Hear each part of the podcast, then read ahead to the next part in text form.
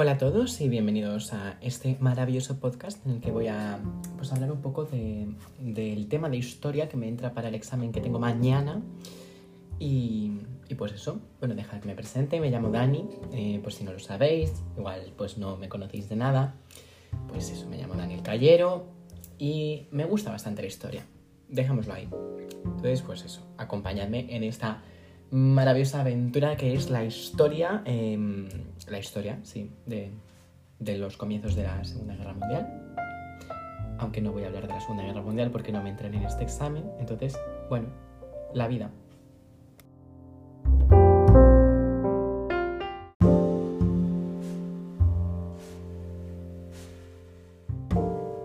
Bueno, pues como ya dije, no voy a hablar de la Segunda Guerra Mundial porque ese tema pues todavía no lo hemos visto y como no entra en el examen que tengo mañana, no voy a hablar de él.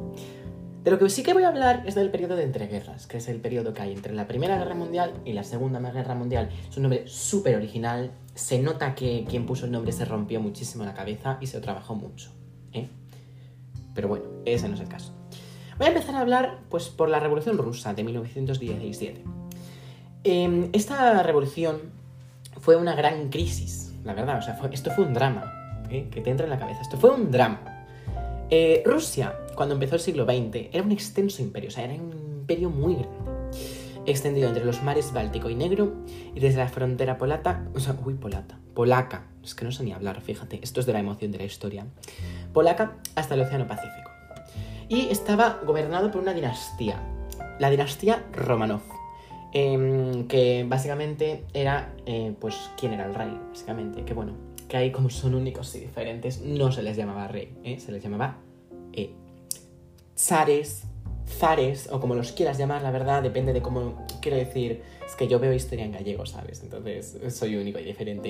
Si no sabes cómo se escribe, lo buscas en Google, porque yo tampoco lo sé. Em, pero bueno, esta crisis se, se, bueno, pues se provocó porque había un descontento político entre la población. ¿Y por qué había un descontento? Bueno, pues es que había una autocracia, ¿eh? Un gobierno autocrático. Y yo te digo esto y me quedo tan pancho, ¿no? Pues no. Eh, un gobierno autocrático es cuando hay una persona que tiene todo el poder, no tiene a nadie por encima, es, vamos, eh, la creme de la creme, hace lo que le da la gana eh, sin, sin tener que dar explicaciones a nadie. Vamos, eso, pues un, un cachondeo. Eh, entonces, claro, esto generó un desconcierto. El zar, para intentar eh, solventar este desconfort, pues hizo un parlamento. En plan, creó un parlamento y... Pero ¿cuál es el problema? Que no le hacía ni puto caso al parlamento. O sea, eh, hizo el parlamento de decoración, ¿sabes? Y todo esto. Entonces, como no le hizo ni caso al parlamento y, y nada, la gente se enfadó. Y dijo, a ver, eh, mm, ¿qué te crees? ¿Eh? ¿Qué te crees? Entonces, aquí apareció una oposición política. Y esto estaba eh, liderado por los... eh, bueno, liderado no, estaba formado por los partidos liberales, burgueses y los marxistas revolucionarios. Em, esto básicamente eran pues los radicales y los menos radicales, o sea, los, los más moderadillos. Em, creo, ¿eh? O sea, esto, esto hay que cogerlo un poco con pinzas, pero bueno, eh, yo esto es como lo creo, yo así es como entiendo la historia, así que cualquier cosilla le echáis un ojo. Em, luego también había un descontento económico y social. Y esto era porque es que había un contraste increíble entre las ricas, o sea, entre las personas ricas y las menos ricas, o sea, los pobres. Em, entonces, claro, los dueños de las tierras de las fábricas eh, estaban viviendo ahí unos lujos em, que no eran ni medio normales. Y luego estaba la gente eh, de a pie en la miseria, ¿eh? el campesinado y el proletariado industrial. O sea, bueno, el campesinado, es que claro, en gallego es campesiñado. Bueno, que, que, me- bueno, que me vale el tema. Estaban vi- viviendo en una miseria. Eso, vamos, eso no había por dónde cogerlo. Entonces, claro, esto, pues fueron básicamente un poquito las causas de esta revolución. Y ahora vamos a ver qué pasó en esta revolución.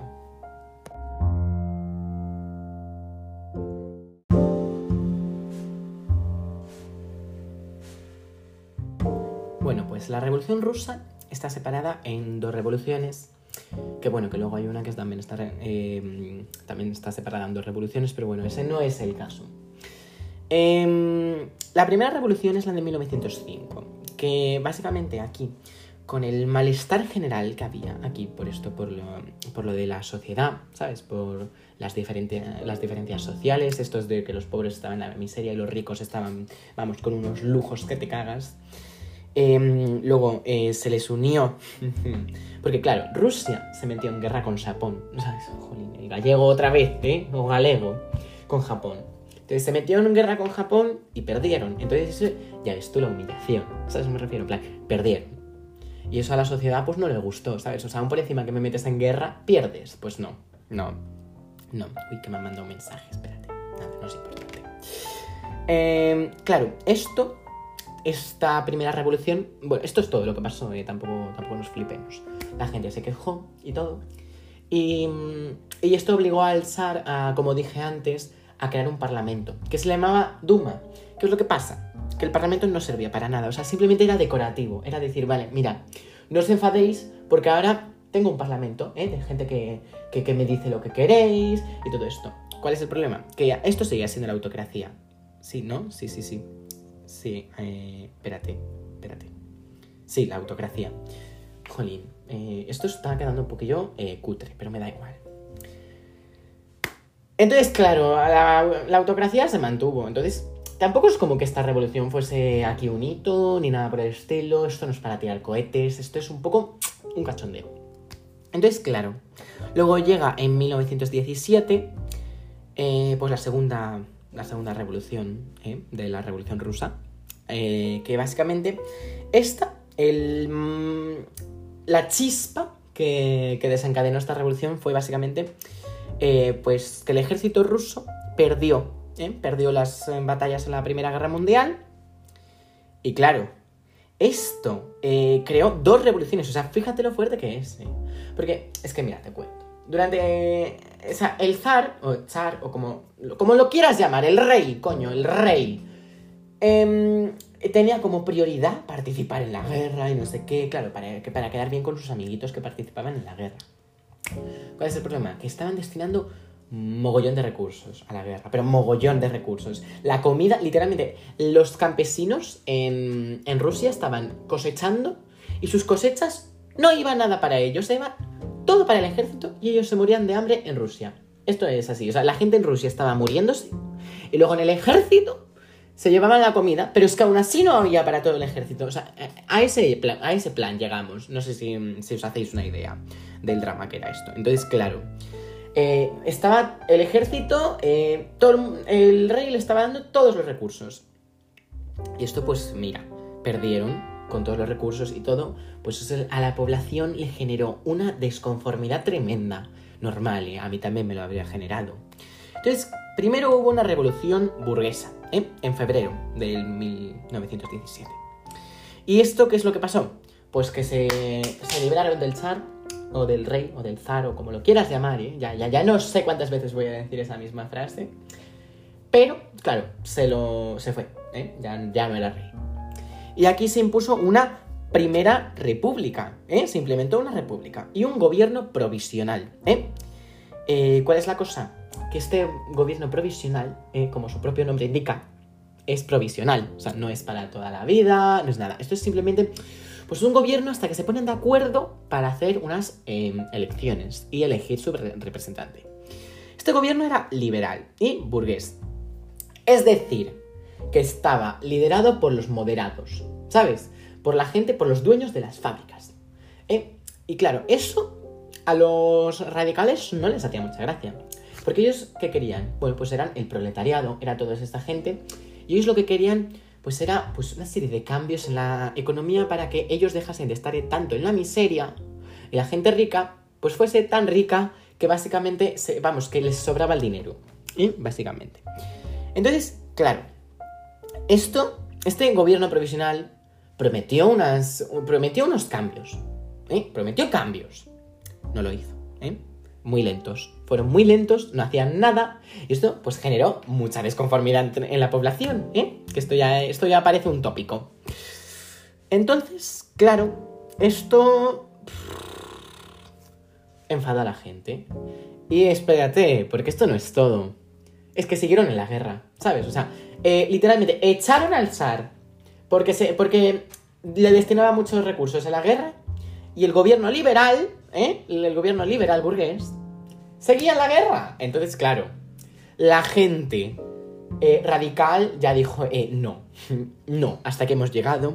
Entonces hubo una segunda revolución, ¿eh? la revolución de bolchevique en octubre ¿eh? de 1917 también, o sea, es el mismo año, unos mesecillos más tarde. Y esta estaba organizada por los marxistas radicales, o los bolcheviques, claro, por eso es la revolución bolchevique. Esto derrocó al gobierno provisional, es decir, se lo mandaron a freír espárragos. Em, y claro, em, el poder del gobierno, ¿a quién se fue? Pues al líder de los marcheviques, ¿eh? a Lenin. ¿eh? Lenin, ya tardaba en llegar aquí. Eh, derrocaron al gobierno provisional, todo esto. Y claro, Lenin, ¿por quién estaba apoyado? Pues Lenin estaba apoyado por los soviets, que eran unos grupitos ¿eh? que habían en cada, en cada zona del imperio, habían unos soviets que eran como, pues unos... Em, eran unos grupos de, campesinos, de proletariado y todo esto, ¿eh? que básicamente em, lo que era era recoger todas las quejas de la zona y llevarlas pues, al gobierno. ¿eh? Por eso. Claro, los soviets. Están formados por los campesinos y los soldados, ¿eh? Porque los soldados son aquí los pobres marginados que nadie les tiene en cuenta, pero sí, ahí están también. Eran comités obreros y hacer esta, esta conexión, ¿eh? Soviets. Unión Soviética, ¿eh? ¿Eh? Ya, ya se nos va aquí iluminando el camino. Entonces, claro, hubo esta revolución. Em, pues ganaron, ganaron los marxistas, ganó Lenin, ganaron los soviets, aquí ganó, está claro, ¿eh? yo creo que, ya es obvio, mm, yo creo que os lo podéis imaginar.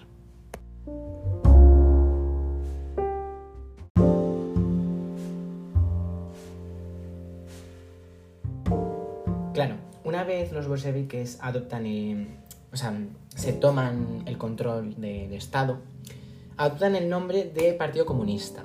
¿eh? Yo creo que eso ya nos va sonando un poco, ¿no? Eh, Partido Comunista, comunista, el comunismo, ¿eh? ¿eh? Pero bueno. Y retiraron a Rusia de la guerra, que es lo que querían desde un principio, una de las cosas que querían. Que Rusia no participe, no siga participando en la Primera Guerra Mundial. Em, claro, eh, firmaron un tratado, em, el tratado de Brest-Litovsk, el nombre es un poquillo rarillo, la verdad, con Alemania. y después aprobaron una constitución. ¿eh? Y en esta constitución ¿eh? traspasaban eh, lo que vendría siendo la propiedad de los grandes latifundios, es decir, las tierras, en vez de ser de los, de los grandes... Em, ay, no me sale la palabra, pero la gente que tiene los latifundios, creo que eran grandes latifundistas, em, a los campesinos, a los campesinos que las trabajaban. Y luego traspasaron el control de las fábricas a los obreros, ¿eh? A los obreros, no a los dueños de las fábricas. Y luego nacionalizaron la banca, es decir, que ya no había banca privada, ahora la banca era del Estado. Y también el transporte. Claro, eh, claro. Luego esto que hizo, que hizo aquí nuestro gran amigo Lenin, pues esto no le gustó, no le gustó a, los dueños de los latifundios y a los dueños de las fábricas, ¿eh? que les dejó ahí sin nada, ¿eh? sin sus cosas, ¿eh? sin sus cositas. Entonces, claro, estos formaron un ejército, ¿eh? el ejército blanco, que lo apoyó Reino Unido, Francia y Japón. ¿Por qué crees tú que Reino Unido, Francia y Japón les va a, les va a apoyar a este ejército blanco? ¿eh? Por la cara, ¿eh? porque dijeron, jolín, pues nos apetece apoyar al ejército blanco, porque nos sentimos muy generosos. Pues no. Es porque estos países estaban asustadísimos, porque ellos estaban pensando, imagínate que esto del comunismo sale bien, ¿eh? Y ahora, en mi país me hacen lo mismo, ¿eh? ¿Eh? ¿Qué va a pasar? ¿Eh? Que me quitan aquí del poder. Pues claro, eso no les, eso no les interesaba nada. Entonces, claro, ayudaron al ejército blanco. Eh, ¿Qué es lo que pasa? Que se enfrentaron al ejército rojo ¿eh? de los bolcheviques, que lo dirigió Trotsky. ¿eh? Y pues básicamente hubo una guerra civil. Ay, ay, que me ha dado un tirón. ¿eh? Esto es de la emoción también. Una guerra civil. Que te cagas súper grande con mogollón de víctimas, pero de verdad 8 millones de víctimas. O sea, para que tengas una idea, eso es muchas víctimas. Em, y claro, al final ganó, ¿eh? ganó el ejército rojo, ¿eh? los rojos. No ganó el ejército blanco apoyado por Reino Unido, Francia y Japón. ¿Sabes? O sea, eran, eran más, o sea, tenían más poder porque era, jolín, era Reino Unido, Francia, Japón ¿eh? y todos los poderosos de, Rusia, pues no ganaron los, los vermelhos, o sea, los, sí, los rojos, ¿eh? que vermelho rojo en gallego, ¿eh? para la gente que no lo sepa. Claro, esto tuvo una serie de consecuencias, ¿eh? unas consecuencias pues bastante grandes. Y ahora, vamos a verlas.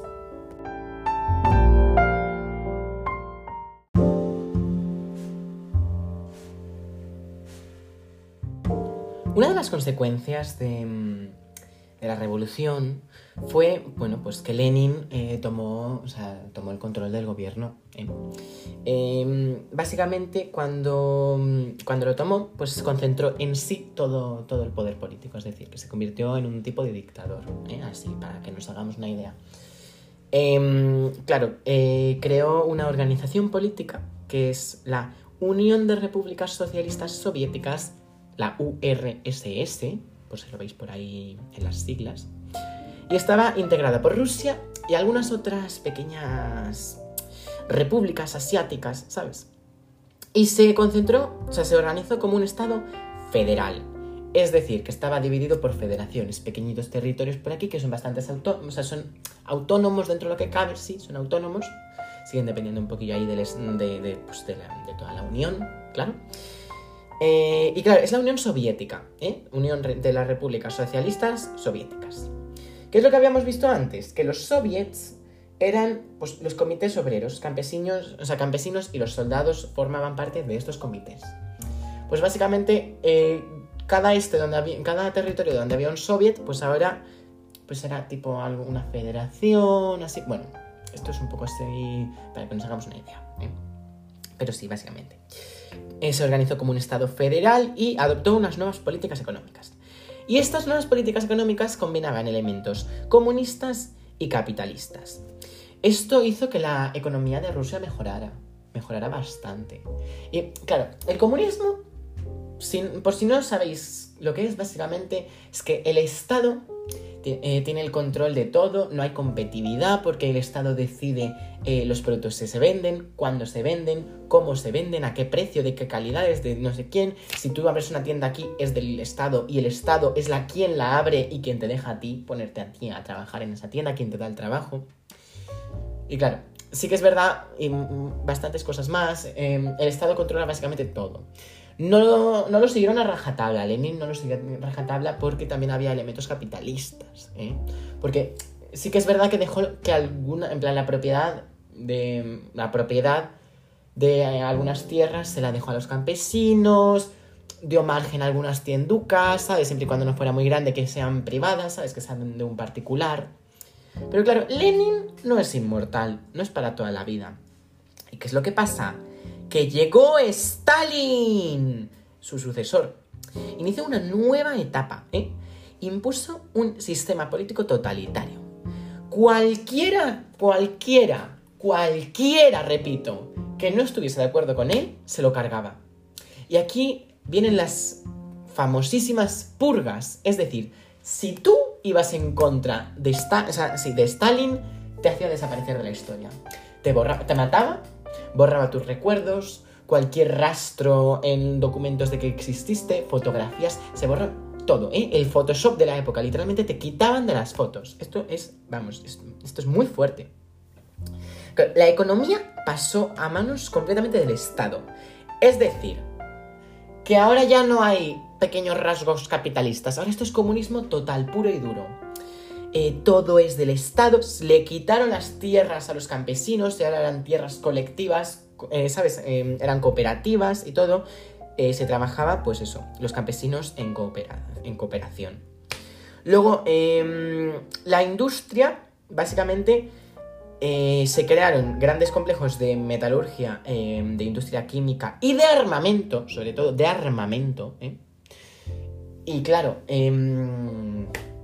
claro, ahora las, las fábricas no estaban controladas por, en plan, por los obreros, estaban controladas por el Estado, ¿eh? por, por Stalin. Porque básicamente, cuando digo Estado, sí, es el Estado, pero es que Stalin era quien lo dirigía y le importaba un poco entre cero y nada la opinión del resto, ¿sabes? O sea, que se hacía lo que él decía.